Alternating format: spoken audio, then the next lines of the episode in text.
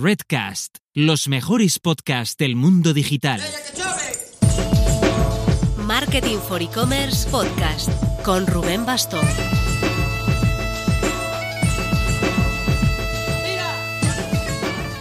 Hola marketers, esta semana y la que viene cambiamos el campo base a México. Dos semanas con los cinco sentidos, o al menos cuatro, en nuestras ediciones de LATAM, sobre todo en la de México, que es con diferencia la más destacada. Allí tenemos más de 300.000 usuarios únicos al mes y una comunidad de casi 20.000 registrados en la newsletter. El jueves, este jueves 4, tenemos la gala final de los premios e-commerce México, nuestro primer gran evento físico en este país. Estamos nerviosos pero convencidos de que será una gran velada. La emitiremos en streaming por si te interesa, en nuestro Twitch a las 7 y media de la tarde, hora mexicana. En España, tras el cambio de hora, pillará más o menos cuando acaba el prime time, a la una y media de la madrugada. ¿Qué mejor plan tienes para este jueves?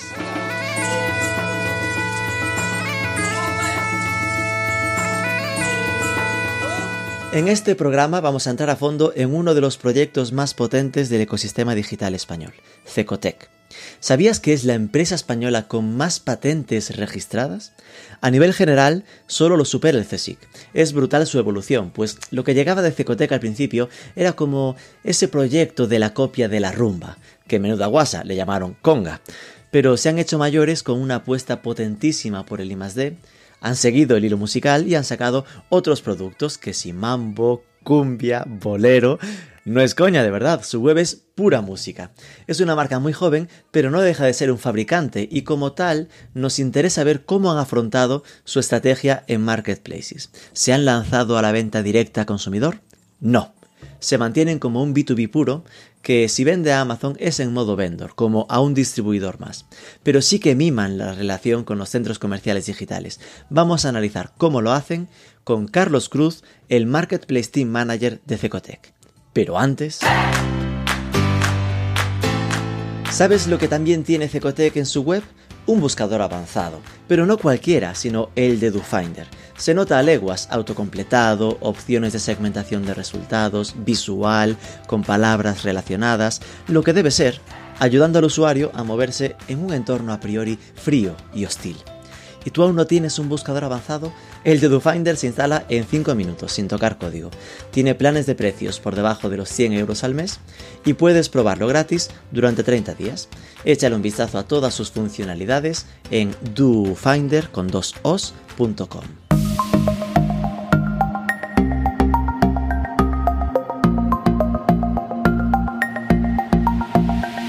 Carlos Cruz, muy buenas. ¿Qué tal, Rubén? A ver, eres, el Marketplace Team Leader de Cecotec, una empresa a la que llego siguiendo e incluso podría decir persiguiendo unos meses para conseguir eh, que pasares por el, por el, por el podcast. Cuéntanos para, para, ubicarte un poco, pues, de dónde vienes, ¿no? Cómo fue tu camino para llegar a ser el jefe de esta parte de Marketplaces en Cecotec. Soy una, pieza más del departamento de Marketplace. Bueno, yo nací en Córdoba, eh, en un pueblo que se llama Baena, tradicionalmente olivalero, y siempre me ha, encantado lo que es la economía, ¿no? Y creo que la rama más amable de la economía es el marketing. Entonces estudié marketing, luego me especialicé en comercio internacional y nada, mi primer contacto con Marketplace fue mi primera experiencia laboral, que fue la tienda directa.es, un portal en el que desarrollamos una red de Marketplace para dar un poco más de de facturación a la empresa, ¿no? En aquel entonces trabajamos con Solo Stop, me acuerdo que estaba también Pinmanía, llegaba los primeros coletazos de mano a mano en España.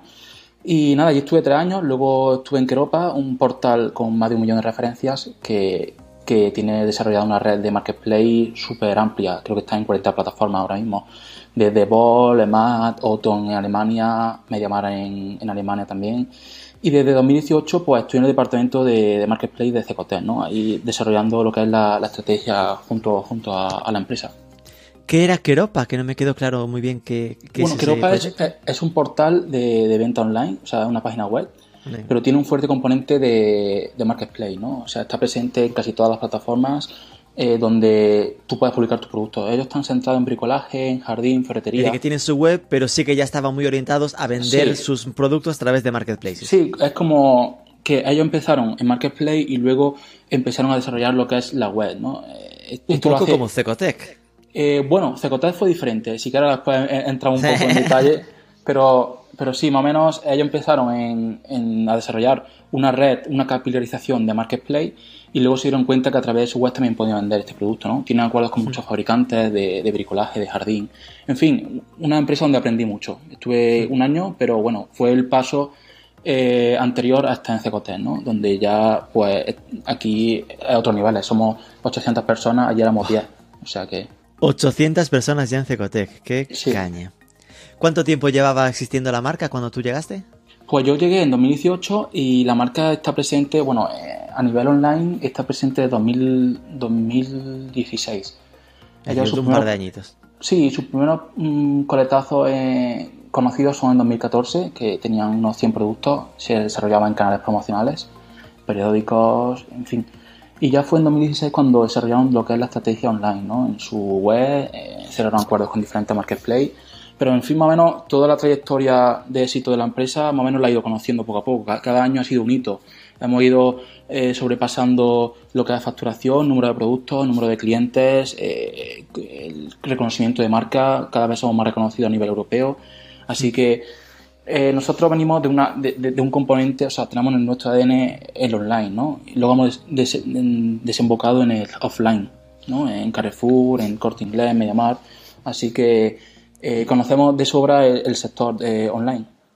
Claro. Eh, yo soy de los que Cecotec la empecé a conocer ya por la parte online, sin duda, e incluso por marketplaces, ¿no? Por lo tanto, me imagino, ¿no? Que tu papel ahí, pues, tiene bastante carga de responsabilidad porque ha, habido un, fortísimo desarrollo a través de marketplaces. Por ubicar un poco si hay gente que no dimensione o que, o que no tenga muy controlado Cecotec, cuéntanos qué es Cecotec, un poco los datos fundamentales. Bueno, eh, Cecotec es un fabricante de pequeños electrodomésticos, ¿no? que actualmente contamos con unas 800 referencias que van divididas en diferentes gamas. Eh, todo el mundo conoce la, gama de aspiración Conga, ¿no? Pero bueno, no es todo Conga en Cecotec.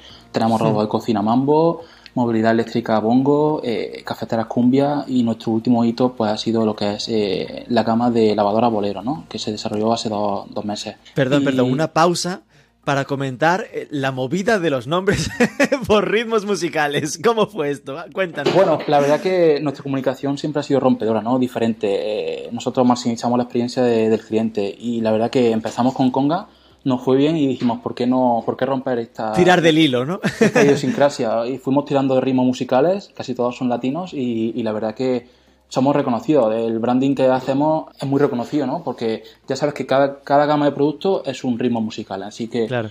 Es que claro, yo esto lo entendía inicialmente como, vale, a ver, no quiero faltar, ¿no? Estaba la rumba, apareció después la conga... Pero bueno, eh, en, los demás verticales no pasaba esto, ¿no? Con lo cual ahí sí que de repente se convirtió en una, en una forma de identificar eh, los productos de Cecotec por esta parte, ¿no? Se consiguió casi hasta superar ese reconocimiento inicial de la rumba, eh, porque bueno, al final casi parece el original Cecotec. Hemos, hemos, conseguido como hemos conseguido que la gente en vez de preguntar por un robot aspirador pregunte por la conga, ¿no? Entonces el reconocimiento de marca de conga es superior a robot aspirador en el mercado ahora mismo. Eso lo queremos conseguir con, con otras categorías. Ya te digo, Mambo en robot de cocina no tiene nada que envidiar a, la competencia. Eh, movilidad eléctrica Bongo eh, no tiene nada que envidiar a, un Xiaomi o a algún producto de la competencia, ¿sabes? O sea que, que, no, no, tenemos todos los huevos puestos en la misma cesta, como quien dice. O sea, está claro que nuestro componente principal de facturación es la conga, pero bueno, cada, cada año el componente de las otras categorías vamos desarrollando eh, la misma eh, es más fuerte. Ya te digo, eh, hemos desembarcado hace tres meses en, en gran electrodoméstico con Bolero. ¿Y Bolero qué producto es? Es lavadora, son lavadoras. Es decir, cada vez producto más grande, porque hasta ahora sí que Cecotec que lo, lo de gama o vertical pequeño, electrodoméstico.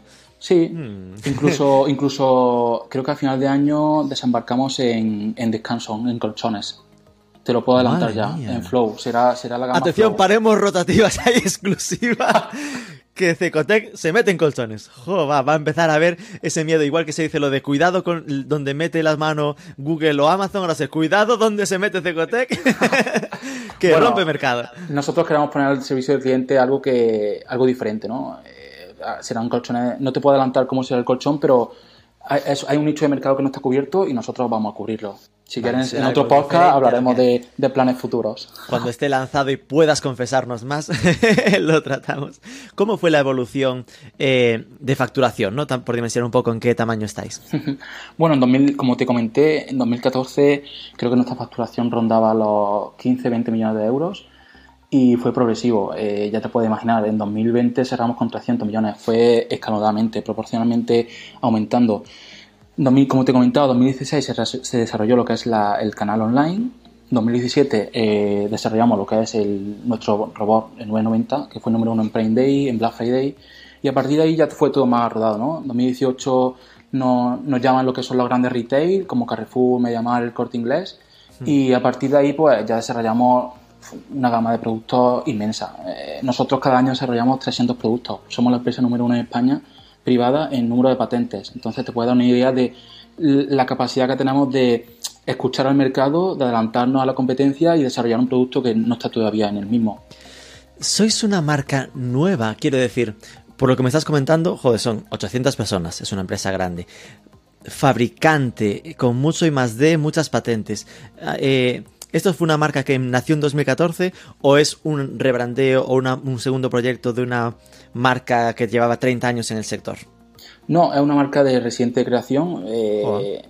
en la cual, eh, ya te digo, desde 2014 tampoco conozco el comienzo de la marca. Ya, en claro, 2018, entonces todo lo que te pueda decir del principio no, lo conozco mucho. No, pero bueno, Pero- que no es el tema de no, no, somos los de Bosch que nos Mm, hemos rebrandeado no. para online con Fue- eh, venimos de ser una pyme, eh, 5, 10, 15 personas y ya te digo, en 2014 creo que eran 20 personas y ahora somos 800, como te he dicho. O sea, el crecimiento es brutal. No somos un grupo, no tenemos respaldo de un grupo como Grupo SEA detrás, ni Bosch, ni Philly, ni Taurus. Eh, somos una marca 100% española, eh, toda nuestra base está en Valencia y en realidad, ya te digo, no lo hemos hecho poco a poco. O sea, como quien dice, no, no hay un respaldo económico, inversores detrás ni nada. Esto también fue lo que se dice ahora lo molón bootstrapping, ¿no? En plan de Sí. financiado sobre las ventas, vamos. Efectivamente, sí, somos muy fuertes en, en I+D, todos reinvertimos porque creemos que ahí está el, el éxito, ¿no? Eh, eh, en reinventarse cada año. Parece que es difícil, pero cada año nos reinventamos. Y ahora hablabas de que erais como 800 personas, eh, estáis todo en Valencia, la fabricación es fabricación con, es decir, o esto se externaliza y se, eh, se mandan, lo estoy pensando en Apple, ¿no?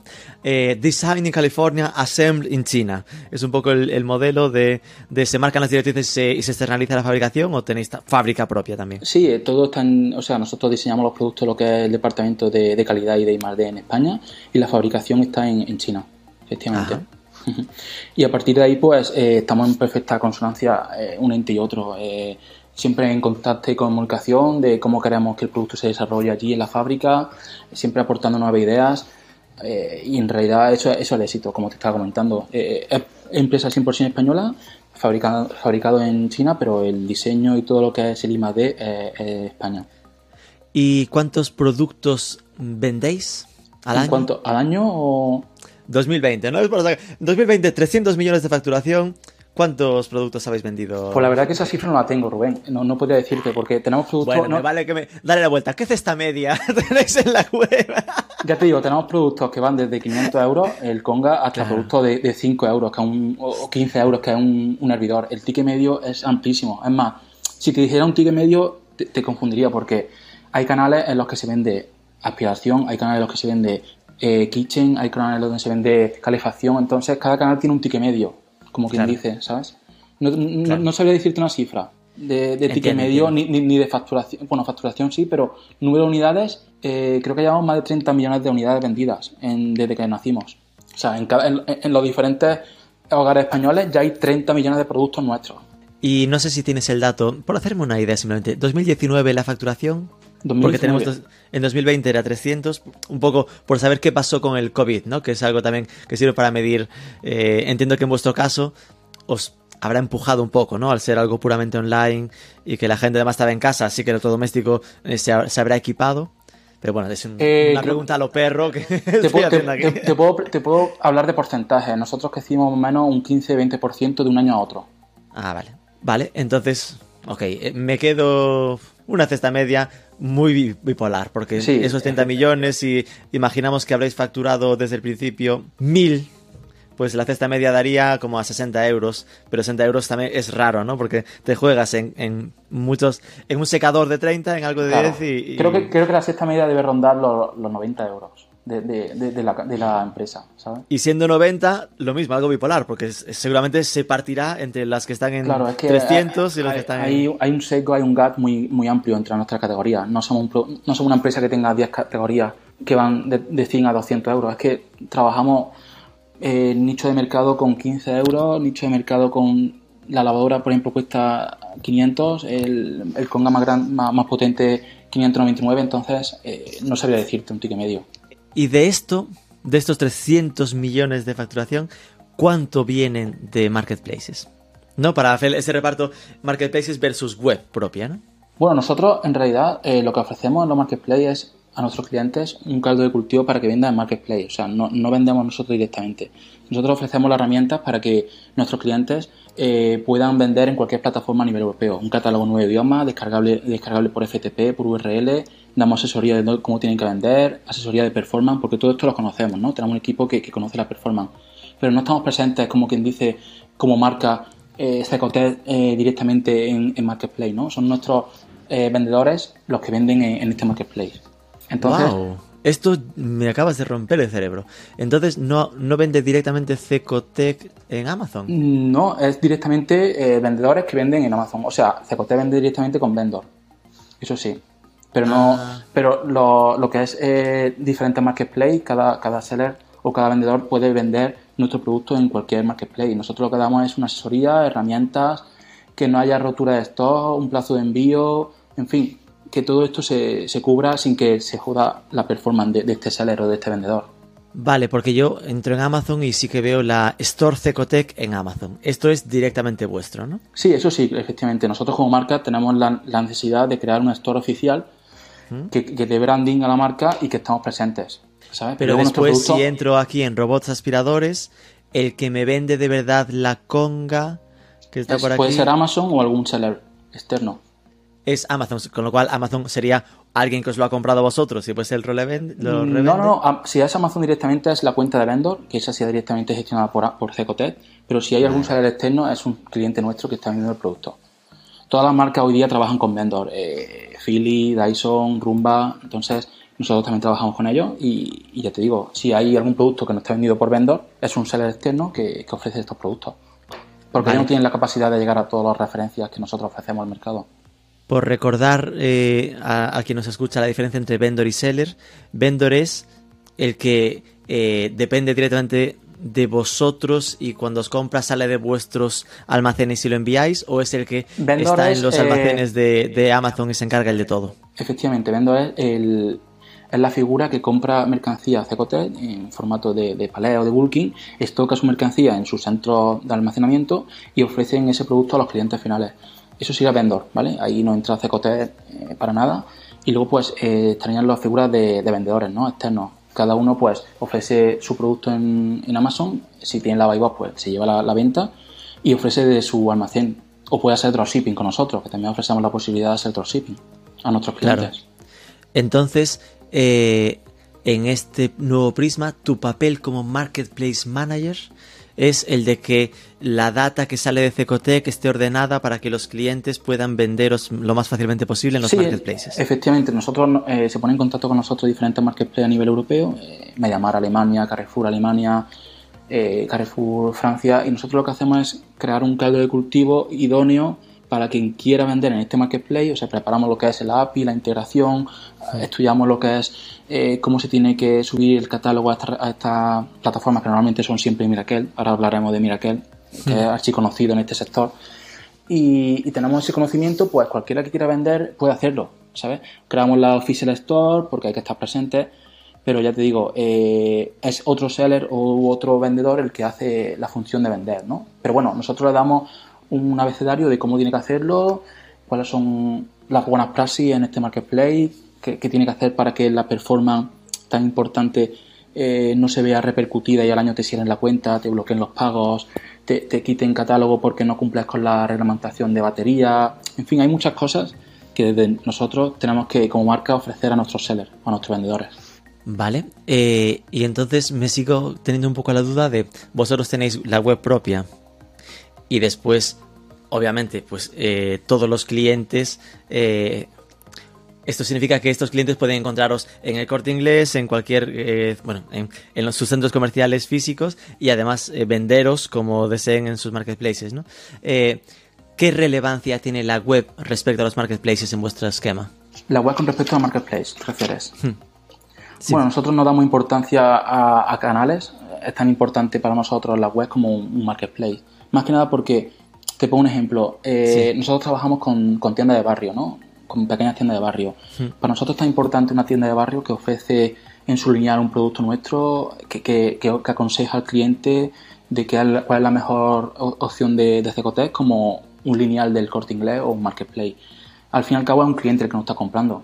Está claro que tenemos que estar presentes en todas estas plataformas, pero no damos un peso mayor a la web o un peso mayor a un marketplace por muy fuerte que sea, ¿no? Ya sabemos en España cómo está repartida un poco la tarta, eh, así que hmm. luego hablamos un poco de esto, pero no porque un marketplace sea muy fuerte, eh, vamos a entrar más en él. ¿no? Eh, nosotros, nuestra función es que la marca esté presente en, en todos los lugares con unos estándares de calidad asociados, que el cliente cuando entre en Amazon encuentre un precio, si entra en la web encuentre el mismo precio, y eso es lo que nosotros intentamos, salvamos de que, de que sea igual, ¿no? de que no haya diferencias en calidad de listing, en vídeos, eh, en precios, y que CCT sea reconocida como un parity price, ¿no? que en todas las plataformas tengan un precio acorde. ¿Y eso cómo conseguís hacerlo? Lo de, la, lo de que el precio sea más o menos el mismo, porque entiendo que es súper complicado de controlar que nadie baje precios, ¿no? Hay, muchas herramientas. Eh, hay muchas herramientas para ver qué precios están eh, claro, Lo, de saber qué precios se usan, bueno, me imagino, Boardfy, eh, Minders, hay herramientas como de monitorización de precios, ¿no? Pero claro, después de saber que alguien lo ha rebajado a a evitar que lo haga? no puede evitar que lo haga, en realidad no puedes, no puede evitarlo porque cada cliente puede poner el precio que quiera, ¿no? Eh. Esto es muy difícil de controlar. Pero bueno, velamos porque así sea. No te puedo decir, eh, si un cliente hace con un precio y lo baja, no, no puedo decirle nada porque en realidad puede poner el precio que quiera. Es suyo. Nuestra política es mantener un precio acorde, ¿no? Un PVP no, se puede obligar a nadie a marcar un, PVP, ¿no? Entonces... Esto entiendo que en la práctica sería un sé que lo has bajado, no puedo hacer nada con lo que ya has hecho, pero te vas a cagar cuando quieras volver a comprar. Mm, no, simplemente eh, nosotros, nuestros clientes confiamos en ellos y, ya te digo, llevan trabajando con nosotros muchos años. Si alguien eh, hace este tipo de praxis, pues no sé, eso hay otro departamento que, se encargaría de ello. sea, Yo estoy en Marketplace y tampoco sé decirte muy bien cómo, cómo se trata este tipo de clientes, pero bueno, esto ocurre en toda la empresa. Eh, imagino que en Dyson, cualquier vendedor que, que venda sus productos, pues también habrá resellers, habrá gente que ofrezca producto de segunda mano por uno de primero. Entonces, eso al final la marca es la que se ve repercutida, porque si te llega un producto tarde, o te llega un producto usado, o te llega un producto eh, que no son los estándares de calidad que ofrece el fabricante, al final la marca es la que se ve repercutida. Entonces, nosotros cuidamos mucho que eso no, ocurra. ¿Y Existen muchas herramientas. ¿Cuáles son los, los principales marketplaces desde tu punto de vista que al final te tienes que pelear con ellos cada día? Damos por hecho de que Amazon algo tendrá que decir, pero sabiendo que Amazon está ahí. Bueno, nosotros ahora tenemos, estamos muy, muy centrados en Europa, ¿no? En España ya hemos llegado a un punto de inflexión, eh, ya trabajamos con los principales players del mercado, Amazon, Mediamar ha abierto Marketplace esta semana, no sé si la has podido escuchar, o sea que todos los retail, eh, puramente retail, están abriendo Marketplace. Ya trabajamos con el Corte Inglés, con Carrefour, eh, ya te digo, y nosotros estamos, con, con, mi departamento está muy centrado ahora en Europa, ¿no? apertura de todo lo que son eh, marketplace a nivel europeo. Estamos trabajando ya con Leroy Merlin, con Carrefour Francia, eh, con Bol Alemania. Nuestro último hito ha sido llegar a Allegro en, Polonia, que allí es muy fuerte. Entonces, eh, día a día hablo con más de 25 plataformas, entonces no dedico un día entero a una plataforma o a pelearme con ella, ¿sabes? Porque hay tantas plataformas y, que, en realidad no, no sabría decirte, pero ya te digo, en Francia el mercado está súper fragmentado. No hay ningún marketplace que tenga más de un 10% de cuota. Entonces, para, eso para nosotros es muy importante porque nos da mucha capacidad de negociación. Si hay algún marketplace que no quiere trabajar con nosotros o algún marketplace que vemos que las condiciones no son idóneas, pues hay otro que tiene la misma cuota. Eh, ya sea Cdiscount, Leroy Merlin, Boulanger, ¿sabes? Entonces, eh, en España está pasando un poco esto. Hay cada vez más marketplace, pero bueno, yo creo que esto eh, más adelante sí que lo podemos ir hablando, se especializará, ¿no? Hay ahora mismo una jungla, muchas plataformas viendo marketplace, puramente e-commerce, y yo creo que habrá una especialización. el ejemplo más claro es tienda animal, ¿no? Un marketplace centrado en, productos para, animales. Entonces yo creo que eso llegará al fin y al cabo, dentro de unos años. Habrá una burbuja que se explotará. Era lo que te iba a preguntar, ¿no? Porque eh, es muy, muy diferente el ecosistema europeo del estadounidense, ¿no? Que en Estados Unidos al final es Amazon y punto prácticamente. Eh, y en Europa, en cambio, sí que se está viendo esta carrera de todos los líderes de vertical en convertirse cada uno de ellos en, bueno, y varios de los líderes de cada vertical en marketplace. Algunos de ellos incluso eh, transversales. Estoy pensando por ejemplo, PC Componentes, ¿no? Que aunque parte de esa base de, bueno, con un punto de calidad, escogiendo mejor los proveedores, eh, se está abriendo de solo electrónica a vender un poco de, un poco de todo, ¿no? Eh, ¿Qué crees que va a pasar con esto, no? Porque por una parte podría entenderse, es el camino natural, porque cuanto mayor amplitud de catálogo, más opciones de recurrencia tiene el usuario pero por otra existe el riesgo de que acabemos sin diferenciación y que la gente no sepa eh, en, eh, por qué criterio escoger. Yo creo que eh, lo que pasará en el sector de marketplace, y ya estoy abarruntando un poco lo que pasará en el futuro, es que, como te he dicho, se especializará. No creo que Amazon llegue a, comerse lo que es la tostada entera de, de, los países, porque existen países donde Amazon lleva presente más de 15 años y esto no ha ocurrido. En Alemania Amazon lleva presente muchos años y hay players como Otto o como Mediamar o como Zalando en moda que no han conseguido comerse la tostada. Entonces, pueden convivir todos en armonía, ¿sabes? Eh, y en España, cada vez, como te he dicho, hay más. Yo creo que habrá una especialización. Eh, habrá marketplace eh, totalmente verticales que se especializarán en ser parcel shop, o sea, entrega en tienda y recogida en tienda y, compra por, por, web de tu marketplace y habrá otros pues que, desaparecerán. No puede ofrecer a un cliente una rama de tanta gama de negocio tan amplia, ¿no? No puede ofrecer alimentación, eh, pequeño electrodoméstico, moda, porque la gente eh, luego se, se, distorsiona un poco, ¿no? En tu web. ¿Qué ofreces? ¿En qué eres especialista? Yo creo que se especializará un poco. Me, viene a la cabeza un marketplace que, que, ha nacido hace poco, no sé si lo conoces, que es SpainFit, marketplace 100% español, que trabaja solo con marcas españolas y la verdad que me, me parece... Ah, Spainity. Sí, pues es un marketplace que, trabaja solo con, con, marcas... El mayor marketplace de productos españoles, sí, sí, con ellas. Me, me, llamó la atención porque efectivamente solo trabajaba con marcas españolas, nos contactó y la verdad que me como, Ali, como AliExpress Plaza. bueno, AliExpress Plaza también trabaja con, vendedores que no son españoles, ¿no? Entregan, los, que, los que tienen la, logística dentro de España que no tardan tres semanas, ¿no? Por si alguien se lleva a engaño. bueno, de AliExpress si quieres hablamos luego de largo y tendido también, que, han sacado también una herramienta muy interesante. Lo que te comentaba es que este marketplace eh, me parece muy interesante porque son solo marcas españolas, pues mira, ya tiene una especialización, ¿no? Ya tiene un, un claim diferente al resto. Son marcas 100% españolas, productos 100% español y nosotros, por supuesto, vamos a estar ahí porque queramos apoyar lo que es la marca española. Y lo que me comentaba AliExpress, eh, este marketplace en breve va a desarrollar lo que es Chaniao. No sé si lo conoces, es la empresa logística de AliExpress. Sí, un poco su versión de, logística de Amazon. Efectivamente. Todos los marketplaces van a desembarcar en esto. FBC en Cdiscount, FBA en Amazon, hmm. Chaniao en AliExpress. ¿Por qué? Porque los marketplaces quieren que la logística la quieren tener controlada ellos. Para nosotros como vendedores también es bueno, ¿no? Porque te desentiende un poco de lo que es la postventa y no te joden lo que es la performance, que al fin y al cabo la performance se puede ver jodida por este tema, por entregas que no son a tiempo, opiniones negativas, reclamación a Z, pues con todo esto se elimina. Entonces Chaniao, si, si, tú firmas con Chaniao, lo que es la entrega de paquetes a través de ellos, te olvidas de lo que son las disputas en AliExpress. Esto lo escuché en una, en una, una conferencia de la semana pasada de Seller. Lo escuché y la verdad que me pareció muy interesante para tratarlo hoy, porque digo, mira, seguramente la, gente que nos escuche eh, y trabaje en AliExpress le interesará eh, firmar con Chaniao y, y, olvidarse de lo que es la disputa, ¿no? que al fin y al cabo es un criadero de cabeza. Sí, al final es darle a los sellers el mismo servicio que le está dando Amazon, ¿no? La posibilidad de solo, solo me aseguro de tener stock, de ponértelo eh, en, la web y que a partir de que se venda se encargue AliExpress, aunque le llame el Chaniao o, o su versión de, de logística, ¿no? Efectivamente esto que comentabas al principio, eh, ahora me dijiste performance y me, lo recordó, ¿no? Lo de que Cecotec es una empresa muy buena en I+.D.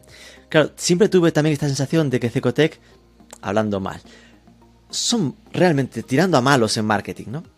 Eh, me explico. Es decir, que siempre ha sido ese gran ejemplo, casi de poner como ejemplo de lo que pasa con, con, Amazon, ¿no? Que en Amazon lo que triunfa es el marketing de producto, no el marketing de branding. ¿No? Que no es habitual ver publicidad de Cecotec como genérica, que al final fue una marca que se centró en producto, producto, producto, en mejorar el producto, en hacer un producto bueno, buen precio y, de esta manera y conquistando mercado, ¿no? No sé si, si, esto también tenéis esta, como esta filosofía de trabajo, ¿no? Bueno, cada vez eh, está claro que se nos reconoce por, por nuestras por nuestras submarcas, ¿no? Por Conga, por Mambo. Pero sí es verdad que cada vez el conocimiento de marca de CCT, hubo un estudio hace poco que, era mayor, ¿no? Ya estaba al nivel de, otros players de mercado. Y nosotros trabajamos mucho en esto porque queremos que se nos sea reconocida como marca. Eh, está claro que nosotros, eh, siempre que habla de CCT, pues a lo mejor la gente no, no, lo conoce mucho porque conoce mal su gama de negocio, pero al fin y al cabo como marca tenemos que trabajar en esto y, sabemos que, queda un gran, bagaje para, hacer lo posible. Pero bueno, eh, trabajamos en ello. Eh, ante la pregunta de si se puede hacer branding, pues eh, nuestro departamento cada día trabaja para ello. No sé si esa era la pregunta o... No, era, puro por decirte que, era que yo percibía, ¿no? Que era más una marca de las que trabaja más, de la que siempre había trabajado más el marketing de producto, pero entiendo que sí que ahora cada vez se nota más esa el, oye, ya toca, ya tenemos un tamaño, para que se nos vaya reconociendo como marca Cecotec y no solo los, los ritmos, ¿no? bueno, la verdad que el público, o sea, todo lo que es cliente español, tú sabes que es muy marquista, entonces cuanto más conocido sea la marca, eh, más boca oído habrá, ¿no? Pero sí, la verdad que, hay mucho que hacer en ese sentido y queremos acortar el seco entre Cecotec, Conga, Mambo, Rostar, Bolero, para que se nos reconozca también a nivel de marca, ¿sabes? De todos los marketplaces con los que trabajas habitualmente, ¿cuáles son los que notas que están más finos, por decirlo de algún modo, como más evolucionados, que se nota que es más fácil integrarse con ellos, que mm, dan un mejor servicio, venden más? Pues eh, yo creo que los marketplaces que son de lógica Miracle, que son casi el 80%, son Esto es que la plataforma de base sobre la que están desarrolladas es Miracle, ¿no? Sí, por, entender un poco, eh, Miracle es la lógica, el back office que hay detrás de los marketplaces creo que es la plataforma número uno en, este tipo de, back office. Y bueno, te pongo algunos ejemplos, PC Componentes, Sprinter, eh, Carrefour, MediaMar, eh, en fin, casi todas las plataformas eh, trabajan con, con, Miracle. Entonces, para mí, lo más fácil a nivel de, marca, o si fuera un dropshipper o si fuera un vendedor que no escucha, yo siempre me integraría con un marketplace Miracle. ¿Por qué? Porque una vez que tú integras una API, son todas iguales. O sea, puede estar presente. Ya lo haces con Carrefour y ya lo has trabajado para PC Componentes, Sprint y todos los demás. Y es que encima, eh, hace unos 15 días tuve también una, una reunión con, con Miracle viendo una serie de temas de integración y han desarrollado una herramienta que se llama Miracle Connect. No sé si la conoces. Mm, Miracle Connect es, pues nada, tú subes tu catálogo. Pero me lo imagino, ¿no? En plan, una herramienta para facilitar que te conectes con ellos. Efectivamente. Tú subes tu catálogo como fabricante, como vendedor, como dropshipper, como sea, a Miracle Connect subes tu catálogo con tu EAN, tu foto, tu imagen, tu descripción y ellos te lo lanzan a las diferentes plataformas sin tener ni siquiera apertura en ellas. O sea, lo que hacen es que ponen en, el centro del huracán lo que es eh, vendedores, plataformas y clientes. O sea, integran todo algo que tú habrías dicho, bueno, si lo haces con Carrefour, te va a ser fácil hacerlo con, los otros. Ahora ya no es que sea fácil, es que te integras eh, con Miracle Connect y Carrefour dirá, mira, yo quiero a este. Y todos los que están instalados con, con, Miracle solo tienen que aceptar, eh, aceptar la digamos, conexión, aceptar la, conexión, del, Marketplace, aceptar la conexión y tu catálogo, que encima también puedes subir esto, está concordado con todas estas plataformas y además conectado con tu back office interno, que puede ser PrestaShop, Shopify. Entonces, Miracle Connect es el futuro en este tipo de plataformas. La verdad que yo cuando lo escuché, eh, digo, bueno, esto ya estaba, estaba al caer, ¿no? E-, era necesario que una plataforma tan grande como Miracle no hubiera desarrollado este tipo de herramientas. Y la verdad que, no, que nos encanta porque es muy fácil. Tú subes un producto nuevo y al día siguiente ese producto está en 25 plataformas. Y de las que son a priori populares, grandes, pero que en cambio digas, joder, para lo grandes que son, cuesta eh, trabajar con ellos fino? Bueno, no quiero dejar aquí nadie mal. no quiero dejar nadie mal, pero ya te digo, no.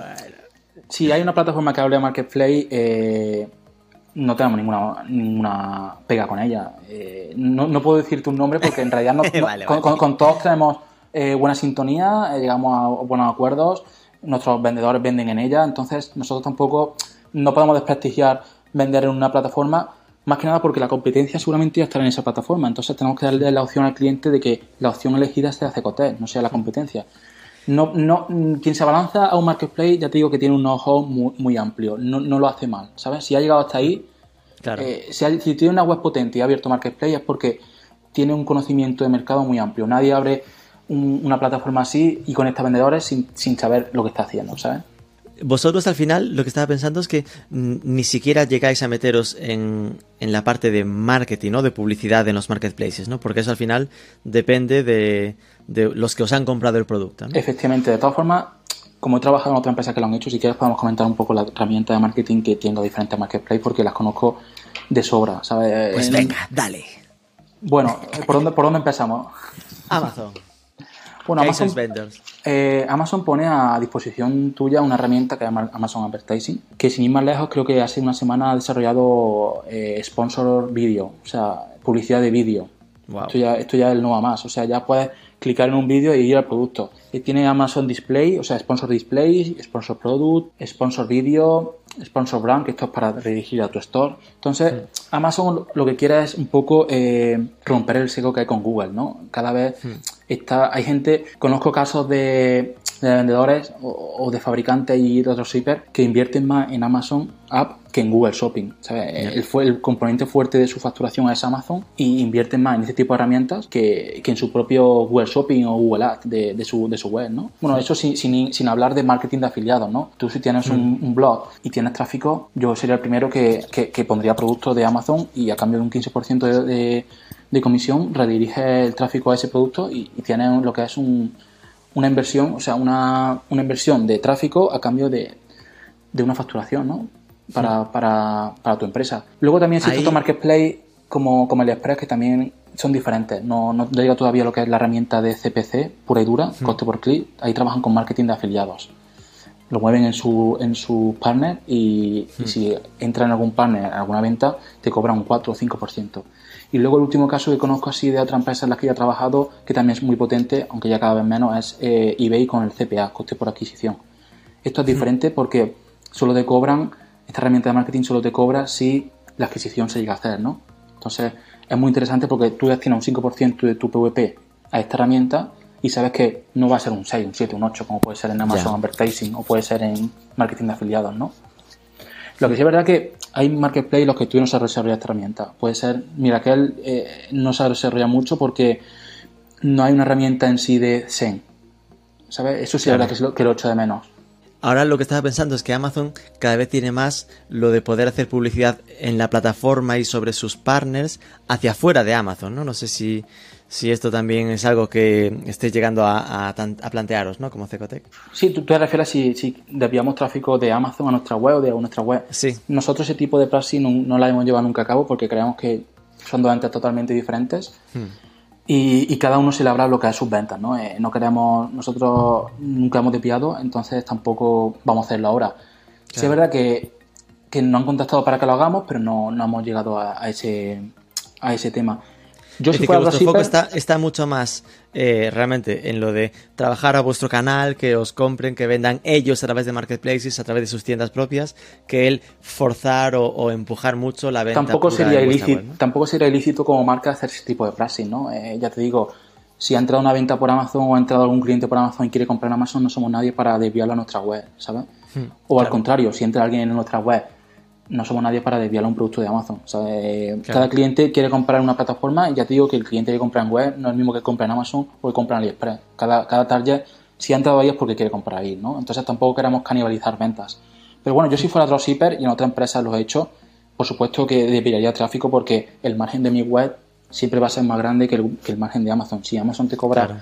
en Home Apply un 15%, todo eso no creo que invierta un 15% en publicidad puede ir a tu web claro. y, y, es más rentable, ¿no? Como, como dropshipper, ¿vale? Yo hablo desde la figura si fuera dropshipper. Cuando me hablas de toda esa data que al final lo que intentáis hacer es eh, tenerla súper chula para que facilitar a los compradores de vuestros productos que, que, la repartan ¿no? por los marketplaces, me viene a la mente todos lo que son las herramientas como de conectores de feeds, XML y todo esto, ¿no?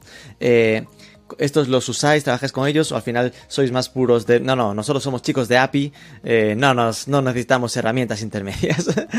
Sí, la verdad que tenemos herramientas, eh, no sé si te refieres a integrador de Marketplace, Estaba como pensando, Bizarre, pues, Lengo, Chanable, Lengo, exacto, ese tipo de, de software. Sí, conocemos, conocemos lo que es eh, Bizarre, Lengo, ShoppingFit. Para mí, personalmente, eh, mis preferidas, esto sí es verdad que va a quedar mal cuando salga, son Bizarre y, y ShoppingFit porque son las más... Eh, tiene un equipo humano detrás, hablas con una persona en tu lengua, aunque sean francesas o estadounidenses, pero hay un equipo en España afincado que te dan soporte 24/7. Y yo siempre lo recomiendo a, a- a mis clientes o a clientes que compran Cecotel.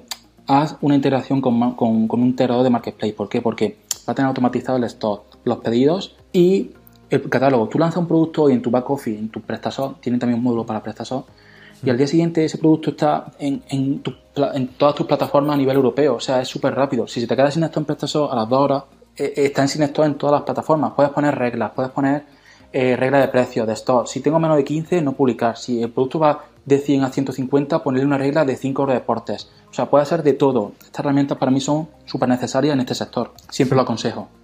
Trabajar con Bizat, ShoppingFit y aunque la cuota al principio de año pues diga, vale, tengo que a un coste fijo de tanto, ya digo que se recupera el retorno de la inversión en dos o tres meses lo tiene recuperado.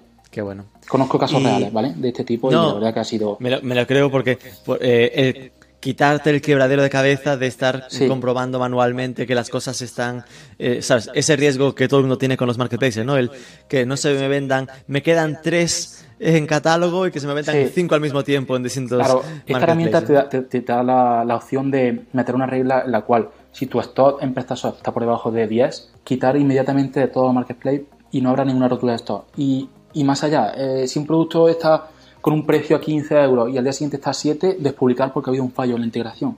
¿Sabes? Entonces, te olvidas vender productos por debajo de precio, productos sin stock y al fin y al cabo tu performance no se va a ver mermada. Que es el, Claro. eh, es el santo grial de, de este sector. O sea, si algo nos preocupa a la gente que vende en Marketplace es la performance. Que no te bloqueen pagos, que al final de mes tengas tus productos publicados y que, y, y ya te digo, que no te quites la voz ¿no? de, de compra. Y a nivel de herramientas en marketplaces, ¿no? Eh, eh, hay como un ecosistema muy cerrado, podríamos decir, en plan muy especializado.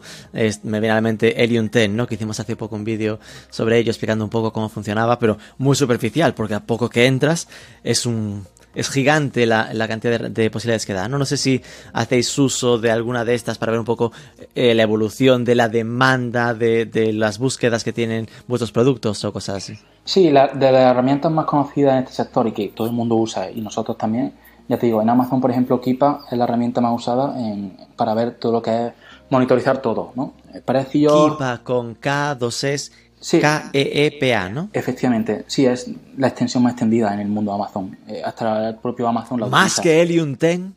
Mm, No sabría decirte porque no trabajo con Helium 10, pero, pero bueno, yo la uso. Amazon Price Tracker. Efectivamente. Y, y la verdad que hasta ellos mismos la utilizan, o sea, es muy, muy conocida y, y te da información de todo tipo. ¿no? Lo, lo digo como, como, como dropshipper como revendedor o como vendedor. Qué bueno. Tú puedes tener información de tu listing con esta herramienta de últimos precios 365 días. ¿Y esta es gratuita? Mm, no, creo que la extensión de Chrome sí es gratuita. Ah, vale. La- Digo porque la estaba cotilleando. La extensión de Chrome es gratuita, pero si quieres tener información a más data, tienes que tener un, un, un pago. Claro, sí, estoy viéndolo y pone que es gratis un poco lo del Chrome y pues pone acceso a datos premium. Ahí ya habla con nosotros. Que eso ya, cuando no ponen los precios, baratos no parecen. Bueno, la verdad que no recuerdo. Hay diferentes planes, diferentes, según el número de productos que tengas o quieras traquear, eh, puedes coger un plan u otro. Eh, Jungle Scout también la conozco de otra, de otra empresa en la que he trabajado. Jungle Scout. Jungle Scout es muy potente. Te detecta nichos de mercado que no están muy potenciados. Imagínate, quieres desarrollar un producto. Pues Jungle Scout es la herramienta que te dice la venta que tiene ese producto en los últimos 30 días, ¿no? O esa categoría. Esas dos son necesarias en este sector si quieres trabajar día a día. Acabo de encontrar el precio de lo de Kipa y son 20 euros al mes. Así que me, me desdigo. no, no es nada cara, está bien. vale, Jungle Scout. Jungle Scout entiendo que también es para... Esto ya no es de comparación de precios, ¿no? No, Jungle Scout es eh, comparador de categorías, de nichos, eh, ver dónde están las oportunidades. Si quiero desarrollar, por ejemplo, una gama de, productos, ¿cuántas ventas voy a tener ese producto en los últimos 30 días?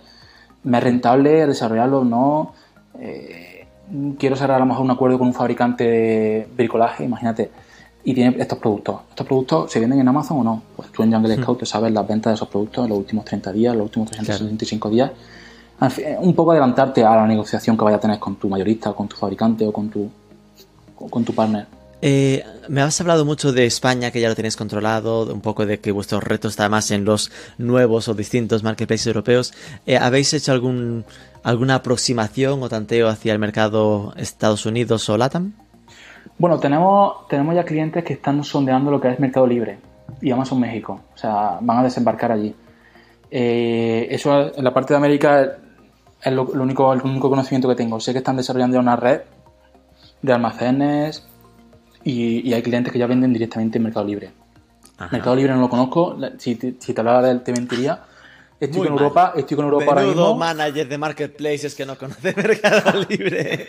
En Europa hay muchas plataformas todavía que explotar como para ir a la Aún estás estudiando las europeas.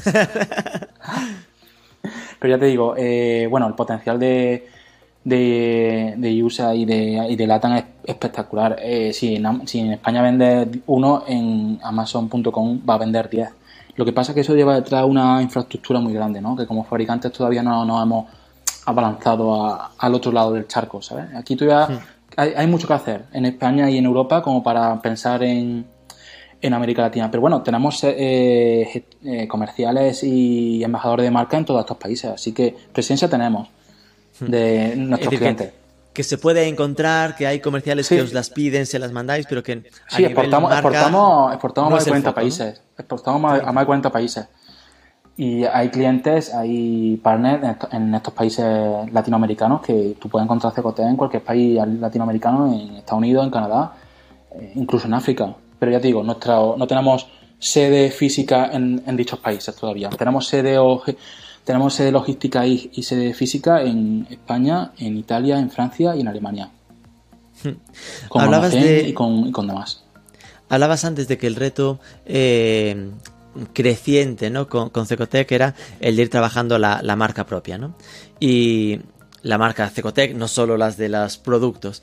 Eh, y es cierto que esto hasta en Amazon se nota que cada vez eh, son más conscientes de ello, ¿no? la propia Store, que al principio te decía, estoy aquí, a lo que llegué es a la Store de Cecotec. Esto es algo reciente, es decir, que no, no, estuvo siempre y que se nota que es como un, esfuerzo que está haciendo Amazon por ir trabajando un poco las marcas, ¿no? Supongo que para atraer también a, las marcas más potentes. Eh, ¿Notáis que esto esté ayudando? Es decir, que ese esfuerzo por ir trabajando poco a poco el branding de las marcas dentro de Amazon va, va ayudando a que se reconozca más la marca y no solo el producto?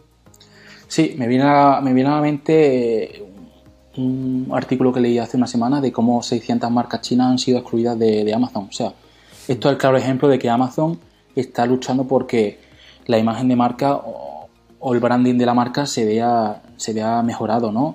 Está claro que hasta hace poco era un, portal a lo mejor que la gente buscaba por precio, pero cada vez se está aproximando más a ser un marketplace de, de marca, ¿no? La gente ya filtra por marca un claro ejemplo, si tú creas una campaña de CPC en Amazon, de Sponsor Product, y a lo mejor imagínate, quiero poner un portátil, portátil Lenovo, eh, la palabra o la keyword sugerida es la competencia, portátil Asus, portátil HP, ¿por qué? Porque son de los términos más buscados en el buscador, o sea, te aconseja que pongas keyword de la competencia, ¿sabes? Entonces, mm. eh, esto, esto es una imagen, sin entrar muy a detalle, de cómo el marketplace, cada vez el motor de búsqueda se está centrando más en marcas. O sea, hmm. se está buscando más la marca que la categoría. Por ejemplo, se está buscando más Conga que robot aspirador. Se está buscando más Lenovo que portátil. Entonces, está claro que hay un, todavía un sesgo muy grande, pero cada vez Amazon brinda más oportunidades a, las marcas de, crear su store oficial. Hoy en día creo que no hay ninguna marca, por muy pequeña que sea, que no tenga una store oficial en, Amazon, ¿no? Y ofrezca sus hmm. productos en su store y cree campañas de branding Así que este seco cada vez es menor. Si es cierto que hace años no era así, pero bueno, cada vez está siendo más un marketplace marquista. Hmm. Que después es cierto que a veces eh, puede desesperar un poco porque a poco que, aunque vengas de la store de branding de pura marca, eh, después igual en, el producto te enseña productos de la competencia, recomendados y cosas así, ¿no? Sí, eso porque hay un remarketing detrás, un display, ¿no? Eh, la competencia puja dentro de tus, de tus listings. Pero bueno, eso ocurre en todas las casas, ¿sabes? Ya, ya. lo, lo que es dentro lo que es la Cecotec Store, esa la gestionáis vosotros directamente, ¿no? Sí, esa store es nuestra, eh, gestionamos todo lo que es el catálogo, las imágenes, los banners, como marca Y- es nuestra función hacerlo. Y ahí qué tal la experiencia de cómo hacer la página de producto óptima dentro de Amazon. Es muy intuitivo, tiene muchos templates que te puede adaptar a lo que quieras, ¿sabes? Es súper intuitiva, va por vídeo, por paneles. No es, nada, no es nada difícil, no hay que tener conocimiento de diseño ni de programación para hacer una store en Amazon. Es más, ya te, ellos te rediseñan la store o la template y tú lo único que tienes que hacer es adaptar los banners con unas medidas eh, estándar de 800 por 800 o lo que quieras meter y, y es muy intuitivo. Ya te digo, eh, lo he hecho en otras experiencias laborales con otras marcas antes de entrar en CCT y ya te digo, en menos de 15 minutos puedes tener tu store hecha sin, sin ningún problema.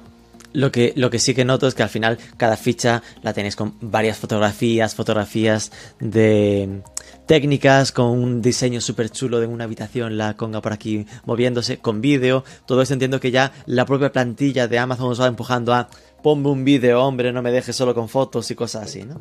Sí, la verdad es que si te da la opción de ponerlo, ponlo porque la competencia lo va a poner, ¿sabes? Claro. O sea, no dejes un hueco vacío ninguna ning- eh, en- sobre dimensiones, sobre amperaje, todo lo que puedas rellenar. Bueno es porque si la competencia lo hace, tú también debes hacerlo. Al fin y al cabo, si filtran por color, si filtran por potencia, por precio, si tú todo tienes todo rellenado, es mejor, porque vas, va a llegar a más clientes, ¿no?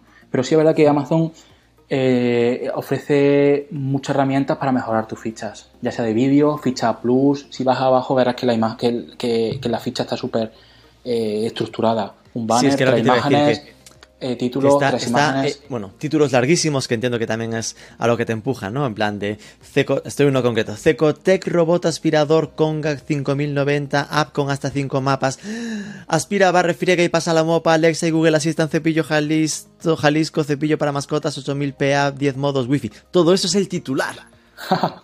Bueno, todo eso es lo que el producto tiene. Tenemos que ofrecerlo, entonces hay que ponerlo en el título.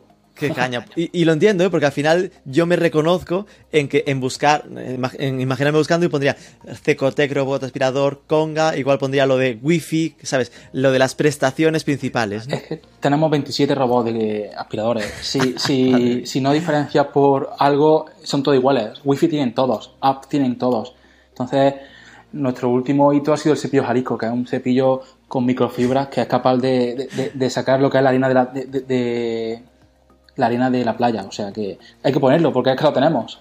Pero nada, que después está la información como más textual, pero más abajo de repente aparece otra zona como más, es decir, de, la técnica y después más información del producto. Y hay fotos con prestaciones, como mucho más visual, ¿no? Que entiendo que esto es esta parte que, que antes no estaba y que cada vez, ojo, yo creo que cada vez se va más a los modelos de los marketplaces chinos, el JD y cosas así, que tienen fichas de producto, no sé si te suenan, eh, súper amplias y súper desarrolladas, ¿no? Sí, la verdad que la estructura, no, no conozco JD, el que me estás comentando, pero la estructura está súper pulida. Imágenes, títulos, imágenes, descripción, título. Guau, de, la, de la gestión de las preguntas, respuestas y comentarios, ¿también os toca Sí. a vosotros? ¿O esto ya son sellers? Sí, no, no, tenemos una- un departamento que se encarga de dar soporte 24/7 a las preguntas de Amazon. De Amazon o de Cu- cualquier marketplace. Oye, oye, esto es una pregunta buena. ¿Cuánta gente tenéis dedicada puramente a responder en Amazon? Pues la verdad que no lo sé. Si te, si te dijera una cifra te mentiría. Esa Dime es- 10. no me rompas el titular.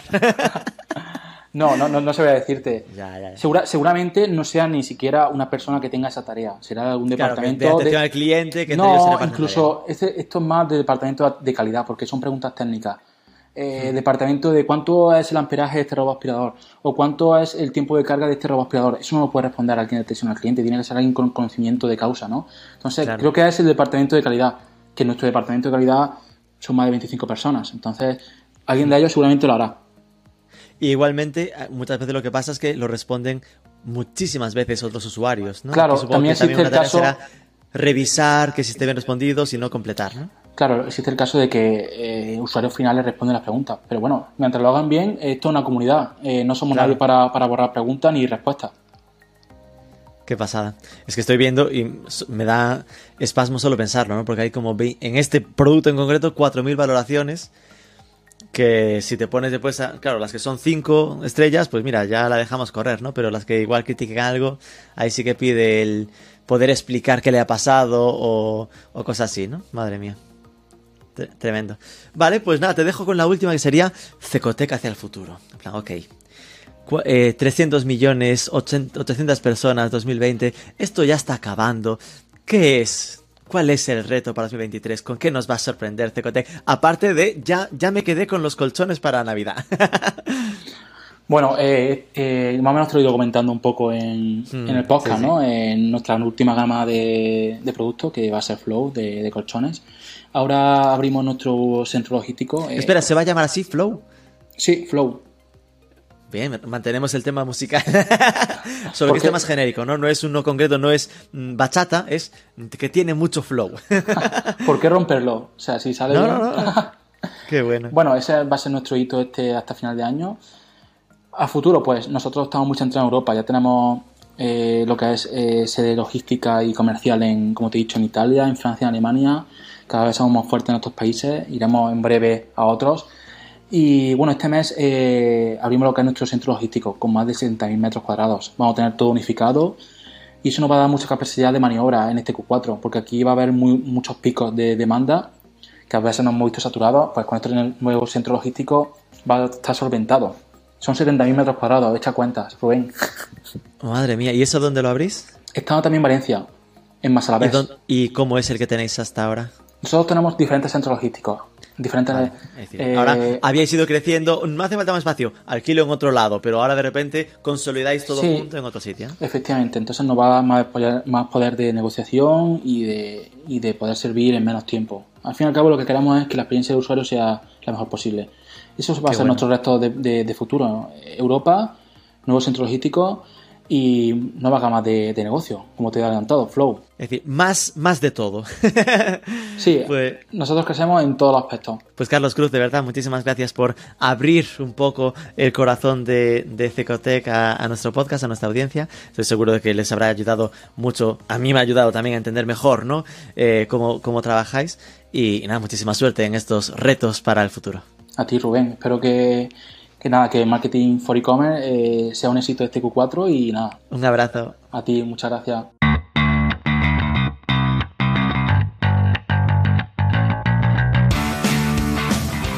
Pues esto es todo. Supongo que algo habrás oído de un cambio de nombre de Facebook, que su matriz ahora se llama Meta, que apuestan por el metaverso. Pues la semana que viene vamos a hablar con Tox Sam, el nombre artístico de Daniel García Aranda, un diseñador y empresario que lleva años centrado en crear obras y avatares para empresas en estas redes sociales basadas en blockchain, como Decentraland y otras, para que nos explique cómo ve él el ecosistema y quién es quién a día de hoy en el metaverso. No te lo pierdas, recuerda dejarnos un comentario en ebooks, comparte el episodio en tus redes sociales, sobre todo suscríbete al podcast, que es gratis, y nos escuchamos el próximo lunes.